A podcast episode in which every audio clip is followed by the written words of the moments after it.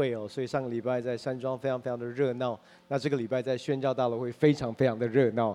从今天开始就已经、呃、很特别，弟兄姐妹从下午的青虫，然后到晚上的呃职场崇拜，然后明天。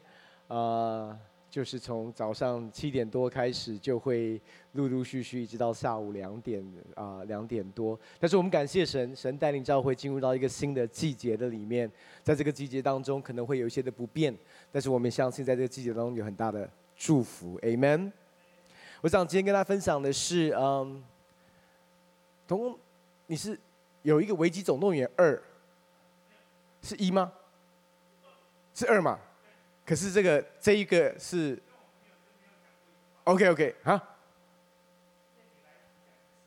对，所以我我我我把它整合了，我用二来代一，OK OK OK OK 好好好，因为我刚才青青虫讲了一，现在我我讲我讲第二篇上第二篇信息哦，这是我从呃我从美国安息回来的时候，神特别感动我要跟教会所分享的信息，我感觉台湾正在一个关键的时刻。在这个关键的时刻，教会应该怎么样来回应？求神真的把一个国度性的眼光赐给教会，也让我们在先知性的话语当中知道教会应当怎么样行。我真的相信神对台湾有一个荣耀的命定，可是关键是神的百姓是否能够明白神对这块土地的拣选。以及当我们面对到危机的时候，神对教会的呼召跟回应又是什么？我们一起来看这个经文，是我在呃从从第一篇开始就分享的，但是我很快的提过去，能够帮助我们弟兄姐妹能够明白。历代志下第七章，我们来看第十四节，说是称为我名下的子民，若是自卑祷告，寻求我的面，转离他们的恶行，我必从天上垂听，赦免他们的罪，医治他们的地。我们一起低头来祷告。亲爱的天父，我们到面前向你献上感谢。主，我们把我们这段时间仰望在你的手中，圣灵保惠师，你赐智慧和启示灵在我们当中，使我们能够真知道主耶稣，能够知道他对我们的心意，对我们的呼召。我们也奉主耶稣的名，拿起神你给教会的权柄，我们捆绑我们当中一切搅扰我们的心思意念，使我们分心没有办法专注在你的真理。所有背后的黑暗权势，我们奉主耶稣的名命令，这些黑暗权势从我们当中完全的离开，将我们所有的心意夺回，顺服与基督。祷告奉靠耶稣的圣名，阿门。刚才我们所读的这段经文里面说：“这称为我名下的子民，若是自卑谦卑，祷告寻求我的面，转离他们的恶行，神的应许是什么？我必从天上垂听，赦免他们的罪。”医治他们的地，这是神给他百姓的一个应许。那个应许是什么？就是当我们自卑祷告、寻求神的面，转离我们的恶行，神就会从天上垂听，神就会回应我们的祷告，会赦免我们的罪，医治我们的地。今天我要花多一点的时间，帮助我们的弟兄姐妹可以明白。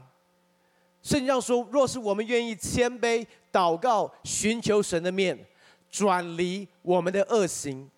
可是很多的时候，当我们在为我们的国家祷告的时候，我们想到的恶行都不是我们的恶行，我们想到的恶行是这些还没有认识神外邦人、这些不敬虔的百姓他们所犯的罪，他们的恶行，我们觉得很需要转离。”可是这个经文的对象是属，他是称为神名名下的子民，意思说是教会，是神的儿女。那你说我有什么恶行需要转离？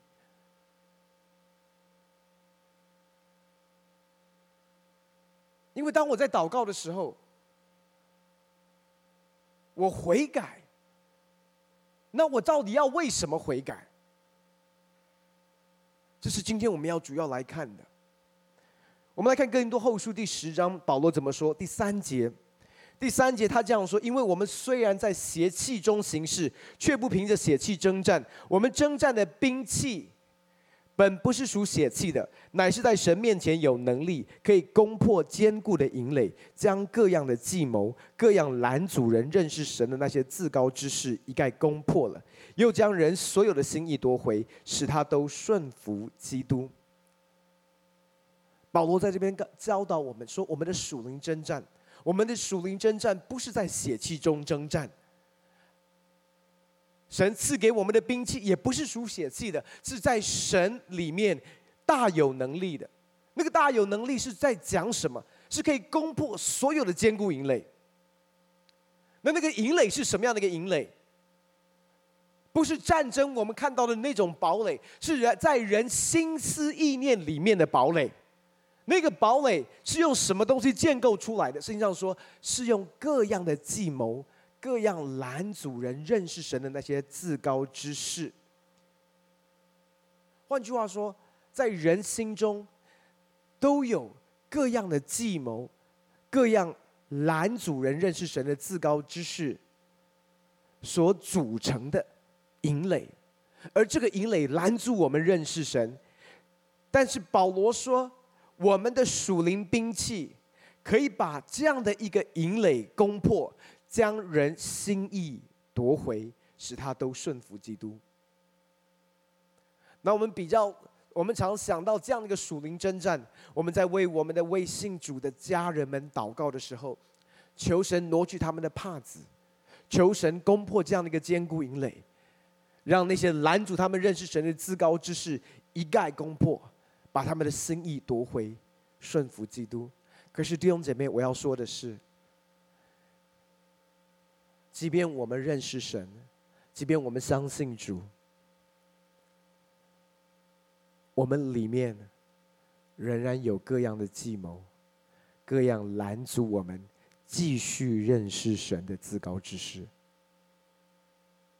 我不是说我们不认识神，我们知道，当我们重生得救的时候，我们的心意更新，进入到一个变化的过程的里面。弟兄姐妹，我刚才说的是一个过程。所以保罗说，要我们心意更新而变化。心意更新而变化，不是当你在受洗归入主耶稣的名下就完成的事情，是从我们决志开始，就不断在这样的一个心意更新而变化的一个历程当中。但是我们必须要诚实的面对，就是我们里面仍然有拦阻我们继续认识神、经历神的自高之事。我们里面仍然有各样的计谋。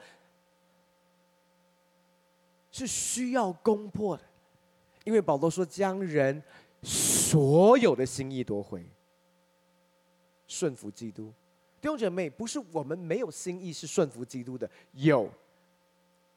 可是有多少人说，我们对耶稣的顺服应该不是所有的心意吧？我们一定还有某一些心意，并不是顺服于基督的。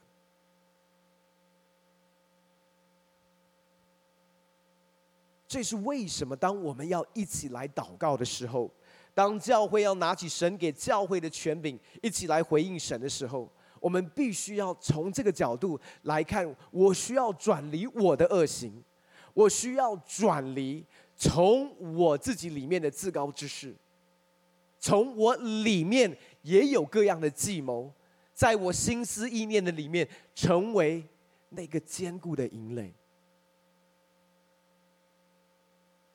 我用一个很简单的例子，可以帮助我们弟兄姐妹可以明白这样的一个坚固营垒，这样的一个心思意念是怎么样运行在我们的里面。在马太福音第十六章第十五节那边，耶稣问门徒们说：“你们说我是谁？”然后西门彼得就回答：“那你要知道，彼得是这样子，通常他都很冲动，而且回答的答案都是错的，对不对？但是这一次他讲对了。”所以他蹦出一句说：“你是基督，是永生神的儿子。”然后耶稣就对他说：“西门巴约拿，你是有福的。”所以耶稣夸他。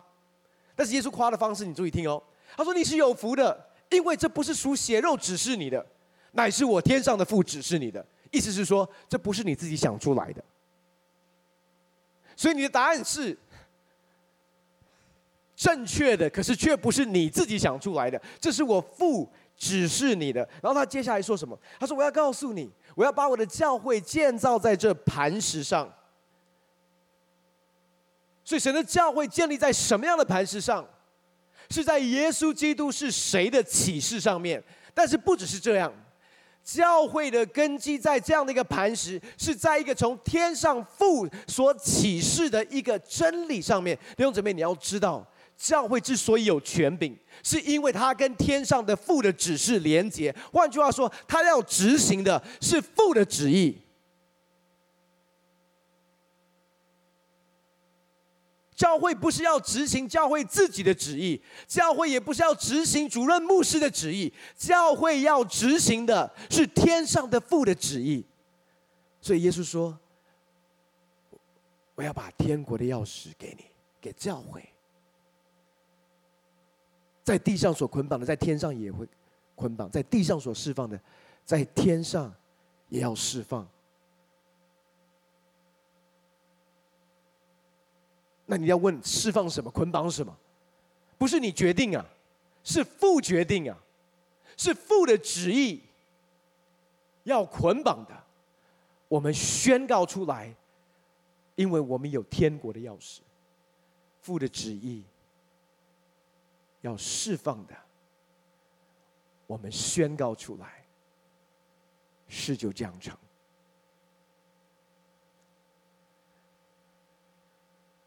可是重点是，在过两节之后，同一章经文过两节之后，耶稣就指示门徒说，他必须要上耶路撒冷，然后受长老、祭司、文士许多的苦，并且被杀，第三日从死里复活。同一个彼得。就是刚才耶稣夸他的彼得哦，他就拉着耶稣说：“主啊，万不可如此，这事必不临到你。”然后耶稣转过他来对对彼得说：“撒旦，退我后边去，你是绊脚人的，因为你不是体贴人的神的意思，只体贴人的意思。”弟兄姐妹，刚才前几节耶稣才夸他说：“西门巴约拿，你是有福的。”因为这不是从血肉指示的，乃是从天上的父指示的。下一个 moment，下一刻，同一个彼得哦，他说：“撒旦，他不是彼得。”他说：“撒旦，退我后边去吧！你是绊脚人的，因为你不体贴神的意思，只体贴人的意思。”耶稣在这里说：“撒旦，退我后边去，因为你不体贴神的意思，只体贴人的意思。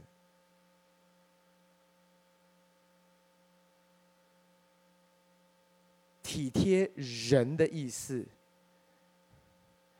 耶稣在这里做了一个等号，体贴人的意思等于撒旦的意思。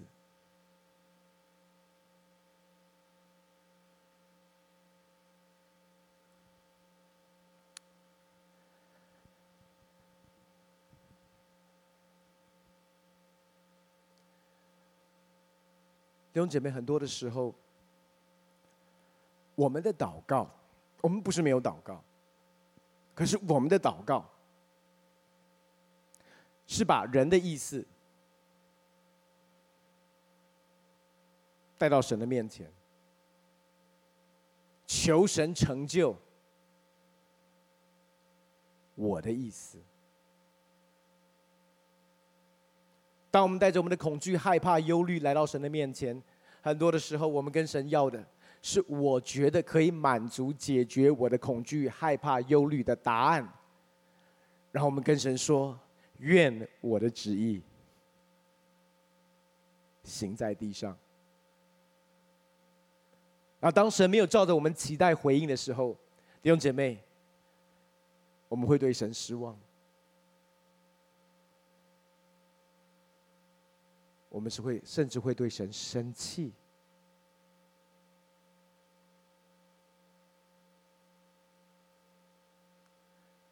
这是为什么？当我们要来聚集的时候，圣经上说，我们的回应是从自卑、谦卑、祷告、寻求神的面，转离我们的恶行。为什么？因为如果没有谦卑，如果没有自卑的话，我要告诉你，我们的祷告，弟兄姐妹，我们必须要诚实面对我们的心。我们的祷告，这样讲好了，面对危机，通常我们直觉的反应都是人的意思。彼得为什么要对耶稣说？主啊，万不可如此，这事必不临到你身上。你说他是为耶稣好，他不希望这样的事发生在耶稣身上。那我们再来看，他为什么不希望这个事发生在耶稣身上？耶稣要受苦受难受死，因为如果发生在耶稣身上，那他是跟随耶稣的大弟子，他的日子大概也不会好过。所以。他说：“主啊，万不可这样的事不要临到你，因为不要临到你，就不会临到我。”弟兄姐妹，我们真的要说，我们我们天然人的个性，我们再怎么样觉得我们已经很属灵，我们常常在祷告的内容跟清单。比较多是体贴人的意思，不是吗？我们为我们家人、为我们的儿女、为我们的下一代所祷告的内容，跟邻居不认识神的人去烧香拜佛所求的祝福，很多的时候没有两样。因为我们在祷告的，并不是神对这个孩子的意思。对这一件事情，他的心意，而是我们认为最好的答案。弟兄姐妹，我们的问题是，我们常常觉得我们认为最好的答案，就是最好的答案。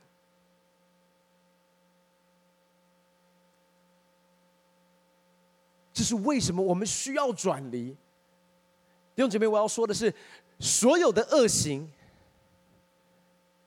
其实都是从体贴人的意思开始。所有的恶行都是从体贴人的意思开始。我要给你旧约一个一个例子，在旧约里面有一个非常好的神所重用的一位君王。他的开始是非常敬虔、爱主，可是，在他的晚年的时候，我们却看见他经历到多大的败坏，甚至带来国家性的败坏。这个人就是所罗门王。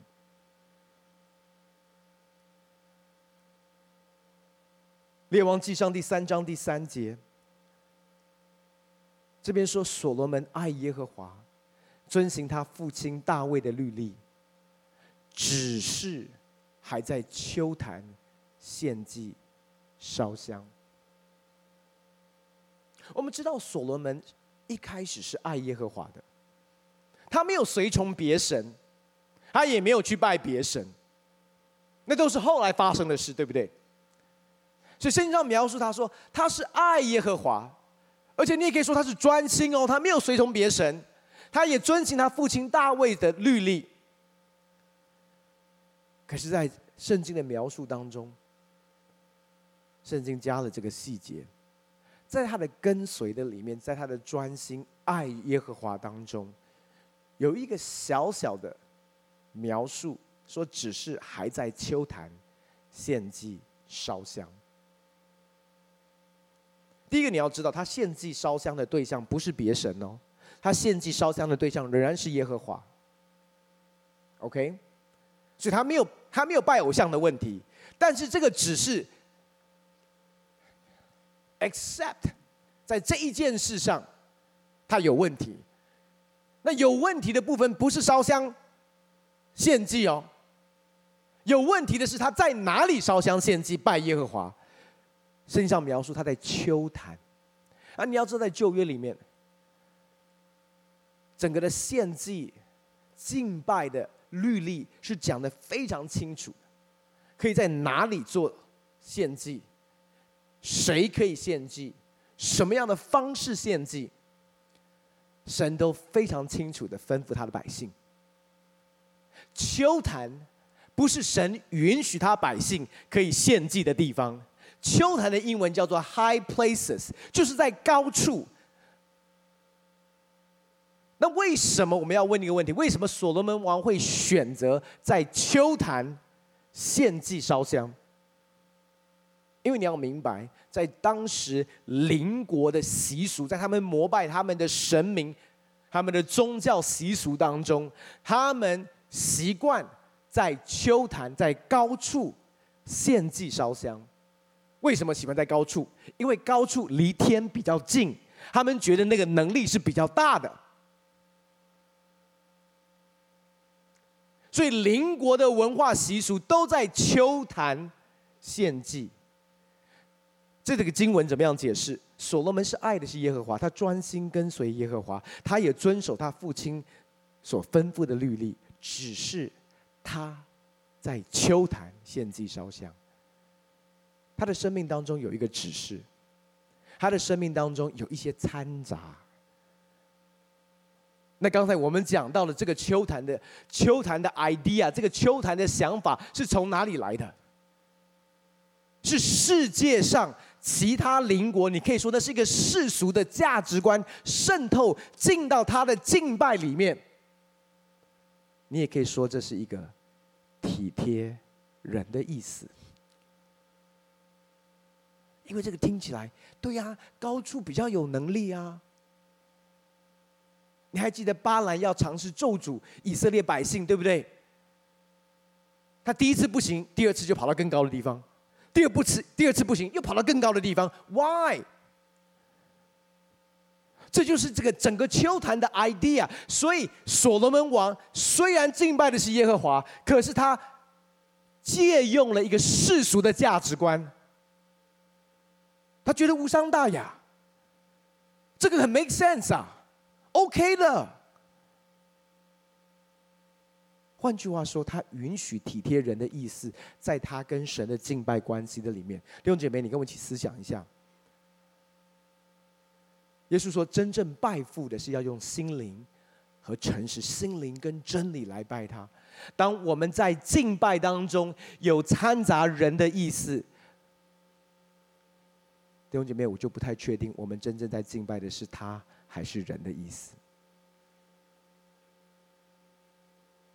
因为当你要敬拜的对象是他，你要体贴的是他的意思啊。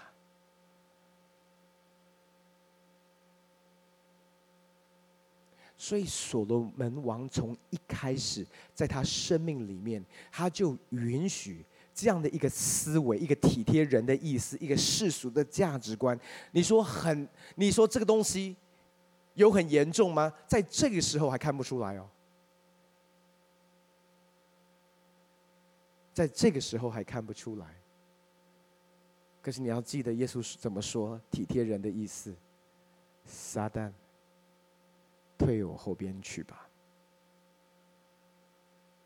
所以这一一开始看起来也没歪到哪里去，因为敬拜的对象仍然是耶和华，烧香献祭的对象仍然是耶和华。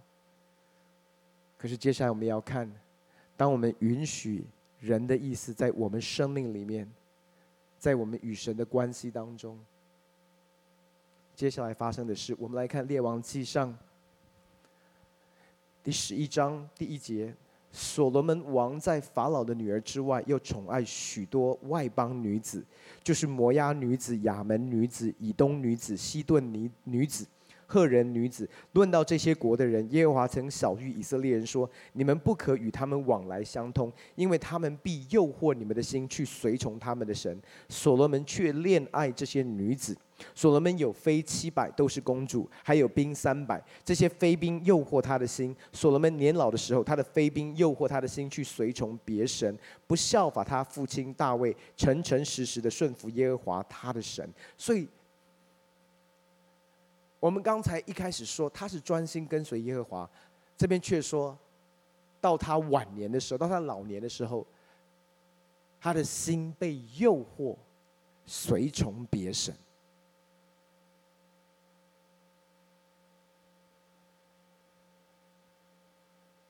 弟兄姐妹，你要知道，他的心被诱惑，随从别神所带来的影响，不只是他个人跟他的家族，所影响的是整个国家。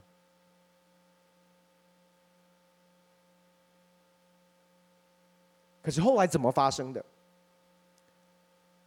圣经上告诉我们，他宠爱许多外邦女子，对不对？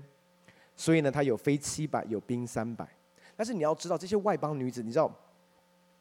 第一个你要知道，这些外邦女子，她们是在这样的一个世俗的价值观跟文化的里面，也包含了他们的偶像崇拜跟仪式跟模式，所以他们是在这样的一个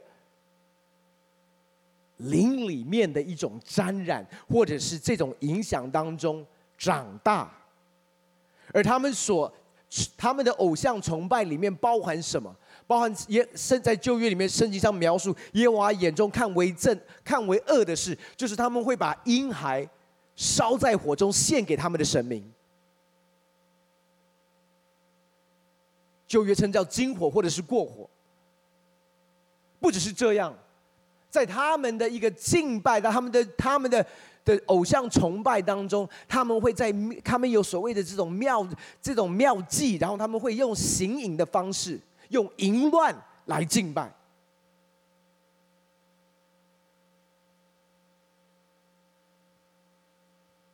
所罗门王把这样的外邦女子，不只是带到以色列国里面，是他跟他们进入到婚姻，进入到这样的连连结的关系的里面。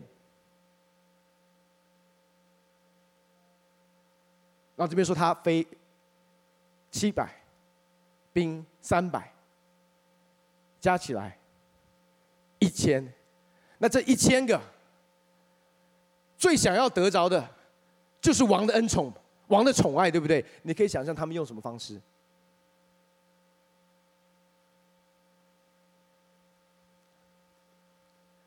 但是我要跟大家谈的是，为什么所罗门王会选择做这一件事？啊，你说的圣经上说他恋爱这些女子，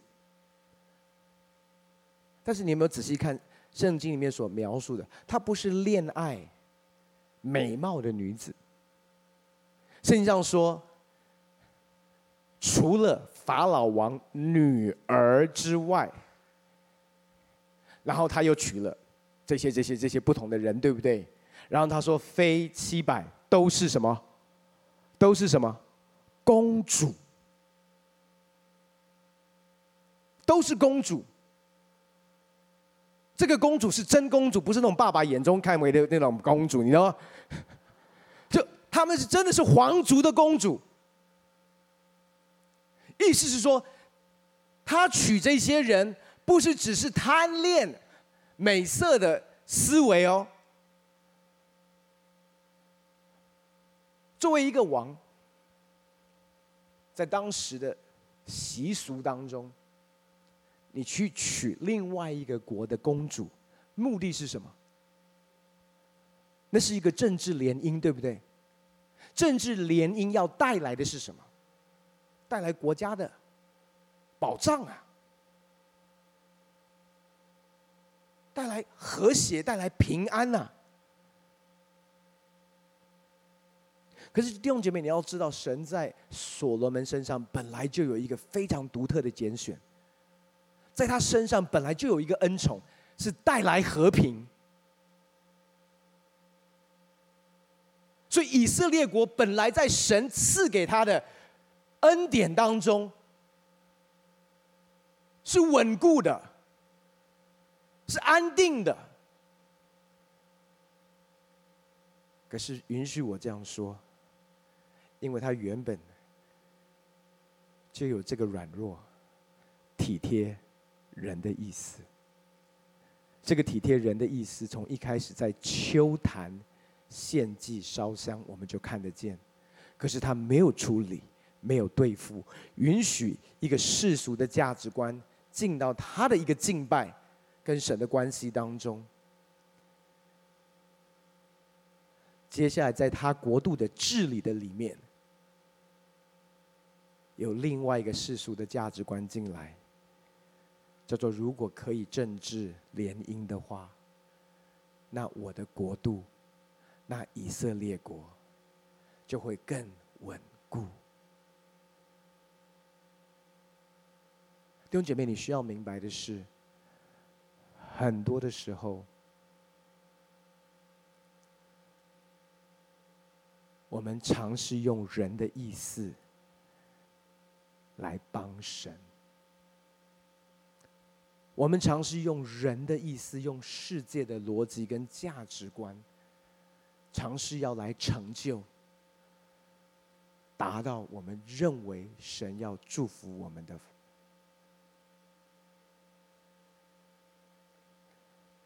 所以圣经上怎么说？这边说，耶和华向所罗门发怒，因为他的心偏离向他两次显现的耶和华以色列的神。耶和华曾吩咐他不可随从别神，他却没有遵守耶和华所吩咐的。耶和华向他发怒，因为他的心偏离。弟兄姐妹，你要知道我们的心什么时候偏离？当我们允许自己体贴人的意思，却没有察觉。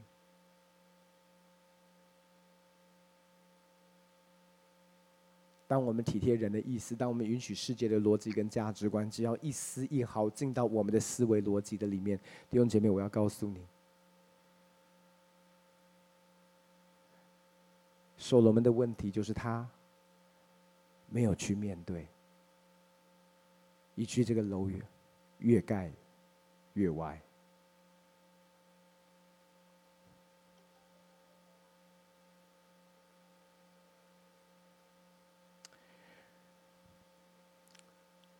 让我跟你分享一节经文，在耶利米书第二章，耶利米书第二章第十二节到第十三节说：“诸天呐，要因此惊奇，极其恐慌，甚为凄凉。”这是耶和华说的，因为我的百姓做了两件恶事，哪两件？就是离弃了我这活水的泉源，为自己凿出池子，是破裂不能存水的池子。神在边说什么？他说：“我的百姓做了两件恶事，就是离弃了。”我这活水的泉源，为自己凿出池子，是破裂不能存水的池子。这节经文基本上就描述了所罗门王的光景。他原本是连接于活水的泉源。当他刚做王的时候，耶和华在梦中向他显现，然后耶和华问他说：“你可以向我求。”我们都认为他跟神求的是智慧，对不对？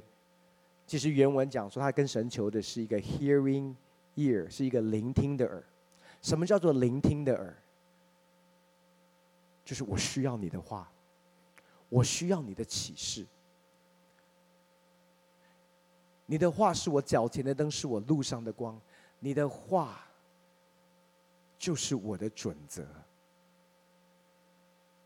唯一的准则。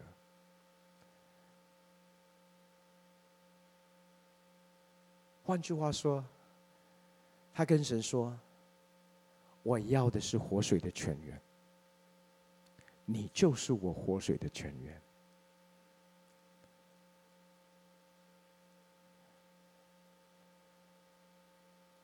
可是弟兄姐妹，我们最大的困难跟最大的挑战，其实都不是外在的危机，而是当我们离弃了活水的泉源，我们却不知道。这边说他为自己凿出池子，是破裂不能存水的池子。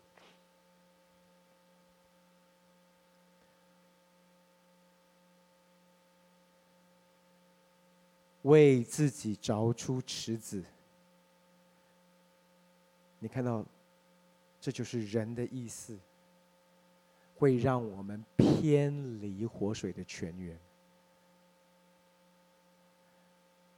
却不知道，可是我们的焦点已经在为自己凿出，其实是破裂不能存水的池子，我们却以为可以存水。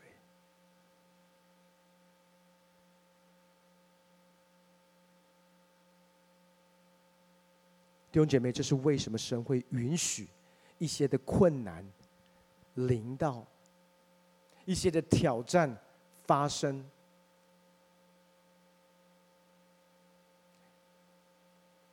这样讲好了，我们什么时候会发现我们自己造出的池子是破裂、不能存水的？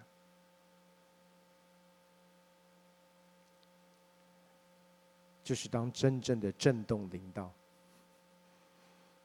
当你真实看见，你以为可以存水的，其实从头到尾都没有办法。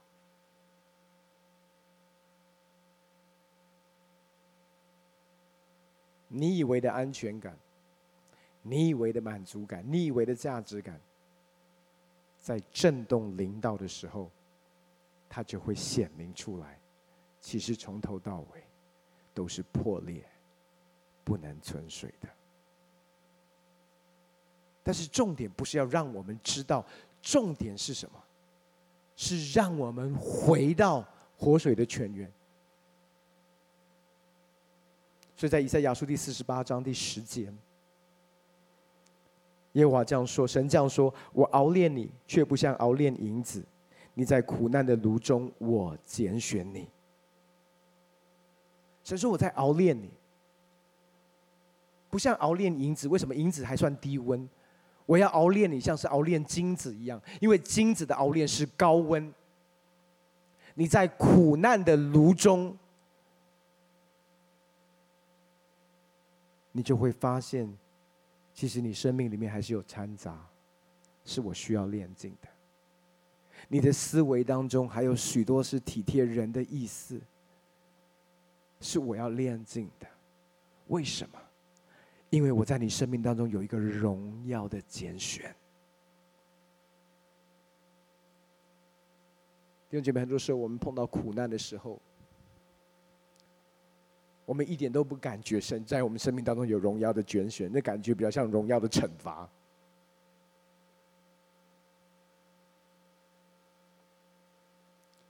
但是我相信，之所以我们会面对到一些的挑战，不只是我们个人，或者是我们的家庭，也包含我们的城市跟我们的国家，是因为神对我们有一个荣耀的拣选。但是我们要进入到我们的呼召跟命定，弟兄姐妹，我们的生命不能有掺杂，我们不能够活在过去。有一部分仍然体贴人的意思，有一部分的意念仍然没有夺回，没有顺服基督。然后我们说：“主，我愿你用我，求你大大的使用我。”那就是大大的破口，那就是大大的裂裂痕。所以弟兄姐妹，求主帮助我们，让我们能够回转。我们每一次的祷告，其实是让我们的意思降服。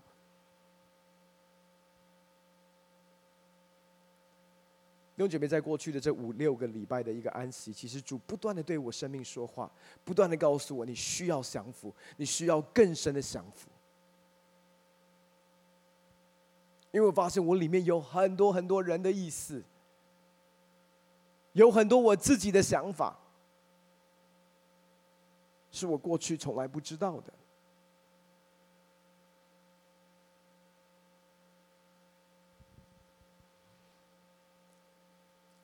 在这个旅程当中，我们特别有安排，把我们家老大、老二 Abby 跟 Zach，一个今年要十五岁，一个一个十二岁，去参加。伯特利教会他们的青年的一个 summer camp，五天四夜的一个 summer camp。那其实一开始我就很焦虑，因为那是一个都是美国人，全英语，所以我不知道我两个孩子他们进入到那个团体，然后又都不认识人，一个朋友都没有，会发生什么样的事。所以在出发之前，在台湾的时候，我就很我就很焦虑，然后我就很挣扎一件事，就是我到底要不要打电话，先去疏通一下，因为毕竟我们跟伯特利教会的关系还不错。我就想说，这个做父亲的要不要打个电话，拜个码头，请他们特别照顾我的孩子。可是我另外另外一方面的考量是，因为我自己也从小都是牧师的孩子哦，所以你知道有时候这种包袱也蛮沉重的。好不容易他们出国了，还要特别被照顾，所以我就想，那干脆让他们自由自在的做自己。可是我又担心他们，然后就在要去的之前，那其实我的孩子们也都很焦虑。我们家老大 Abby 就说：“爸，你可以给我看他们的夏令营的行程吗？Schedule。”那伯特利教会很特别的一个教会，有天国的文化，所以地上的文化的 schedule 就不太在乎，所以我怎么爬文都找不到他的 schedule。一直到出，一直到开始前，我都还是不知道他的 schedule。我就跟女儿说：“凭信心，相信。”那他就问我说：“爸，那要带什么东西？”我就一个月前就开始一直在网络上面看有没有过去去过的人，怎么没有？应该会有一个清单，也都没有。直到营会前一个礼拜，突然就一个 email 来，要带的东西。所以雅文就帮孩子准备好所有要带的东西。那因为我们大部分的时间是在南加州，那他们的他们的这个这个营地是在北加州，所以我们还在前一天营会开始之前，从南加州开了七个小时到北加州，然后隔一天要送他们去的时候，他们又我们在在这个这个旧金山，要开到他们的营地，从旧金山单程就要三个小时。来回六个小时，所以我们，我跟雅文就送他们两个去。那个三个小时的路程当中，我在想，我是不是做错了？应该打电话去疏通关系，但是也来不及了。到那个地方，我就发现，他们办的营会跟我们台湾办那个才艺品格营很像。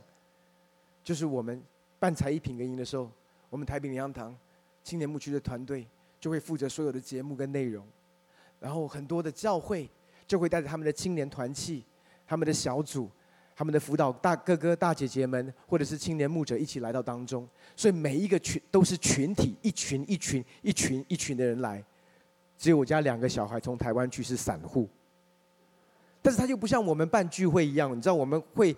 为了这些散户，还会把他们 group 成一个小组，然后派一个小组长去照顾他们，他们也没有。所以我一边帮他们 check in，心里越来越焦虑。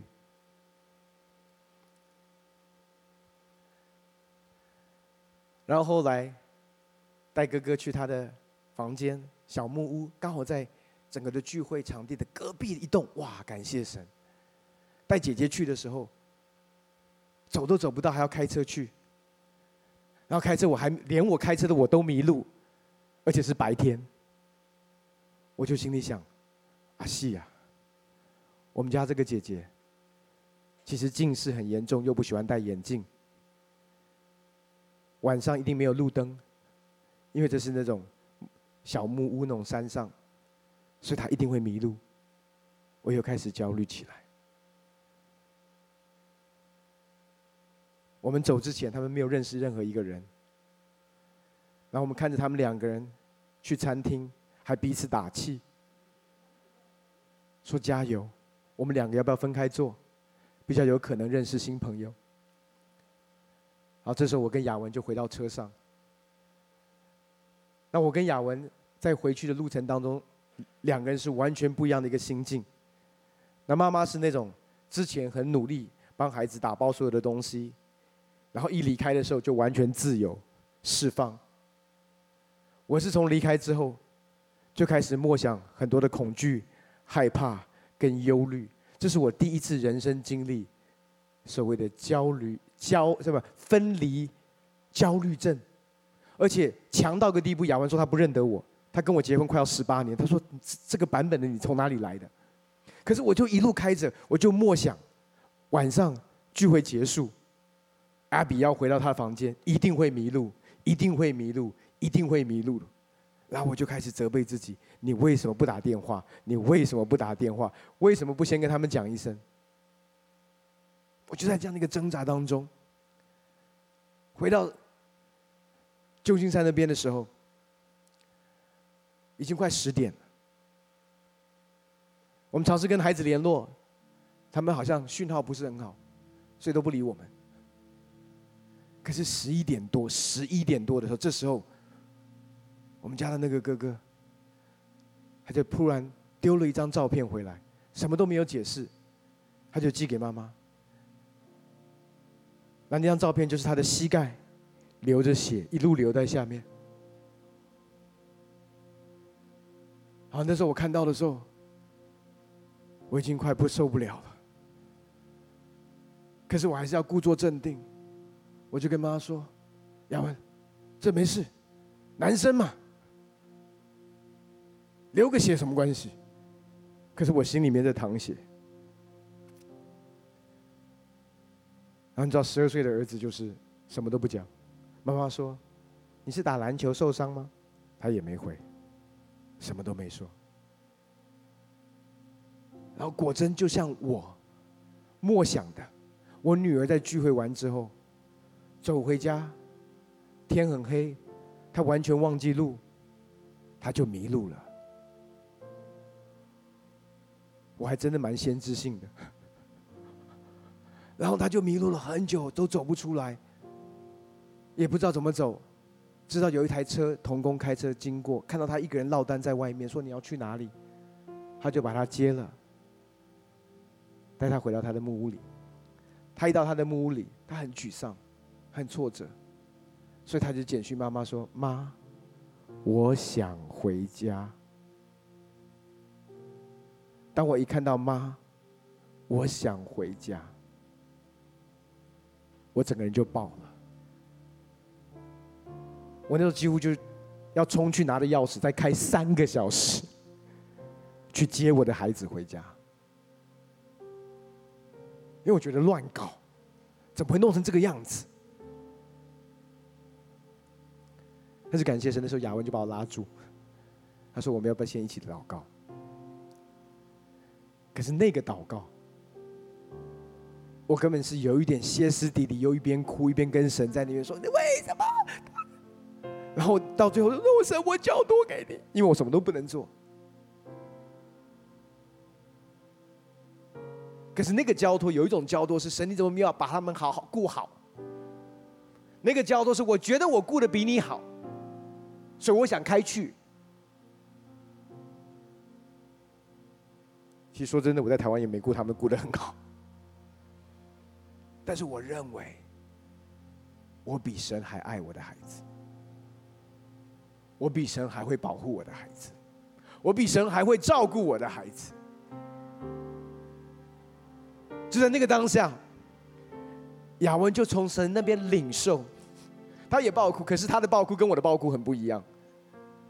他的爆哭是在一个感动、被神的爱摸着的一个爆哭。他说：“神，你怎么这么信任我们这样的父母，愿意把你的儿女托付给我们来照顾跟养育？我们这么不完全，我们这么软弱。”你却信任我们，弟兄姐妹，这两个逻辑是很不一样的，这两个思维是很不一样的。我慢慢发现，我的思维为什么我会突然那么恐惧跟焦虑？因为当我放他们两个在那样的一个陌生的环境。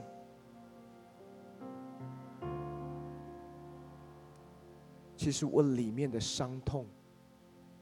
我里面的焦虑，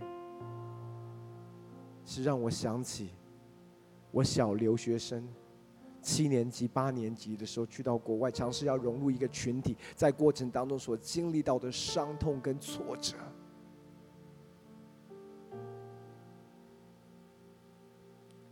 我看到他们，好像看到童年的我，我里面的恐惧跟害怕，是因为我还没有走出，我仍然停留在人的意思的里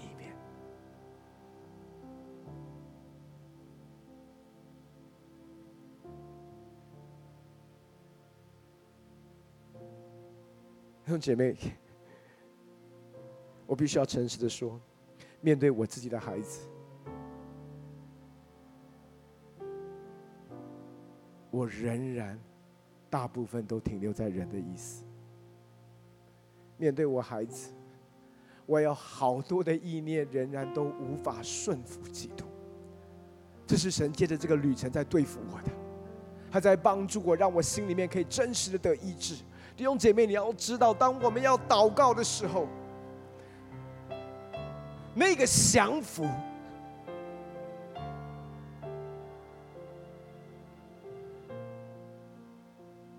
是说神不知道我的旨意，来照你的旨意。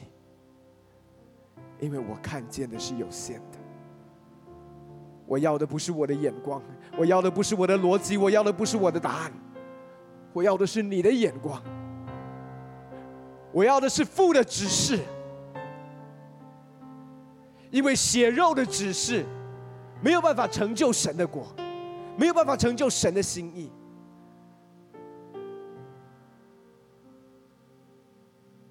弟兄姐妹，我要说，每一次的祷告都可以像耶稣对西门巴约拿说：“你是有福的。”那个有福的关键是什么？就是当你把你的旨意放下。把血肉的指示，把世界的价值，把任何人意念的掺杂放下。你说我要，我要父的看见，我要父的看见。而当你做这样的一个选择的时候，弟兄姐妹，我要说的是，我们所拥有的是天国的钥匙，天国的权柄。在地上所释放的，在天上就要释放；在地上所捆绑，在天上也要捆绑。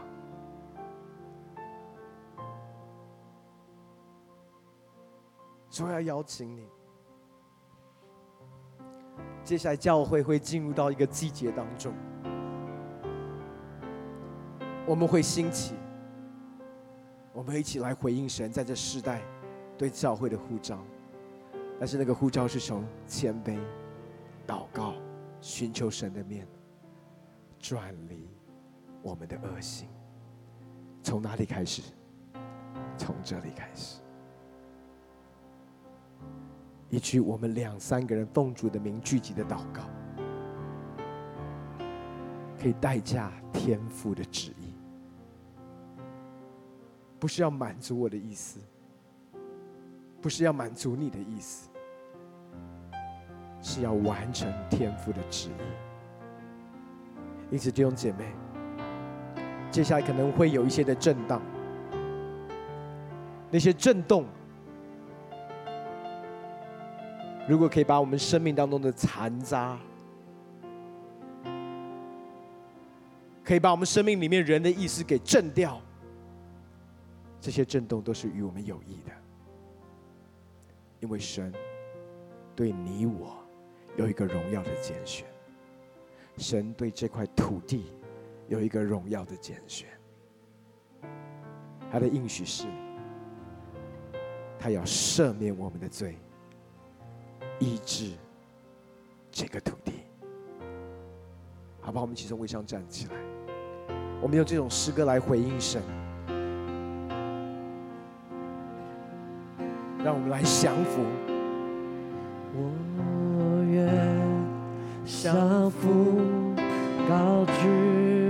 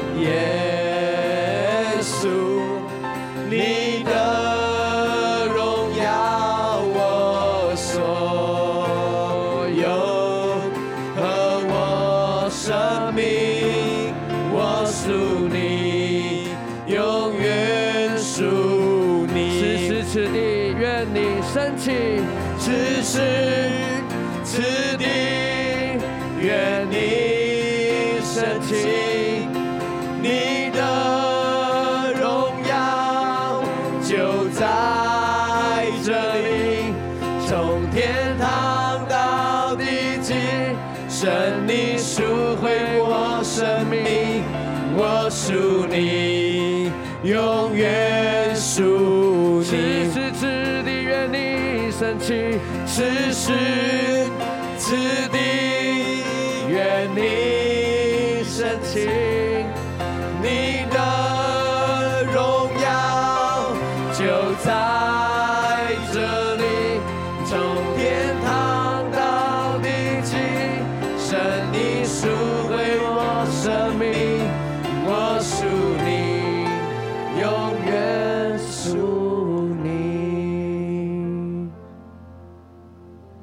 我们降服，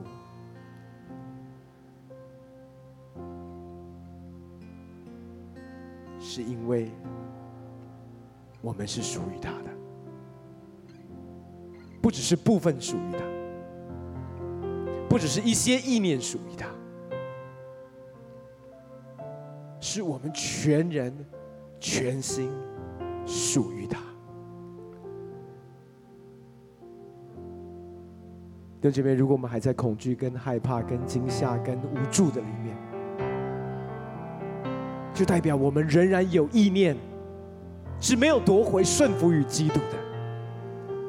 如果我们还在焦虑跟忧虑的里面，代表我们仍然有部分。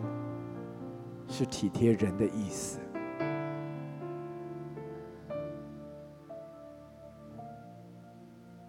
还是弟兄姐妹？我要告诉你的，这篇信息的目的不是要控告定你的罪，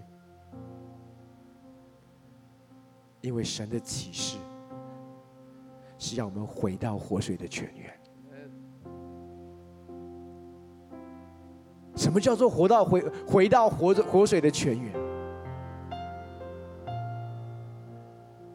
就是回到起初的爱，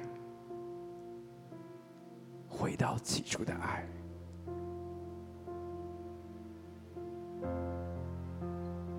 回到起初的连结，不再用人的意思为自己逐破裂不能存水的池子，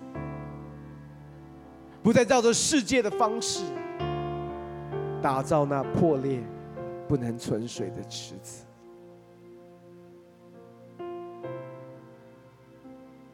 再次回到他的连接里，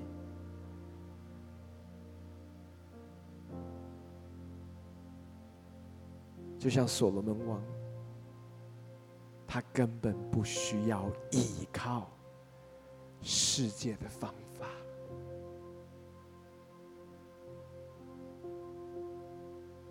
他不需要依靠人的逻辑，他一开始有的，其实就够了。弟兄姐妹，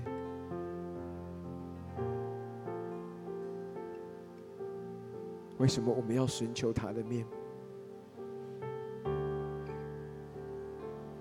当我们寻见的时候。他的渴望是我们永远不离开他的面，因为他是用这样的爱爱我们，他赎回我们生命，就是渴望每天与我们面对面，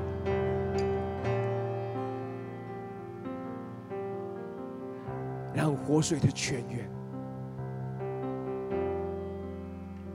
成为我们唯一的焦点。成为我们唯一的需要，成为我们唯一的盼望，也成为我们唯一的答案。台湾需要的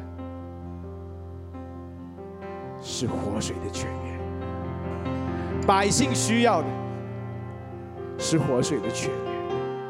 这是为什么教会需要先回到活水的泉源，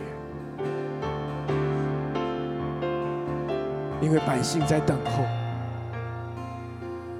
透过神的教会，尝到这活水泉源的滋味。所以，就把你的手放在你的心上，让我来为你祷告。求神继续吸引我们回到活水的泉源，让我们的祷告是降服回到活水泉源的祷告。父神，我向你献上感谢。再次为你的儿女跟百姓向你献上感谢，父神，我们回应你，我们回应你的呼召，我们不再离弃活水的泉源，我们要弃绝过去我们所打造的那个破裂不能存水的池子，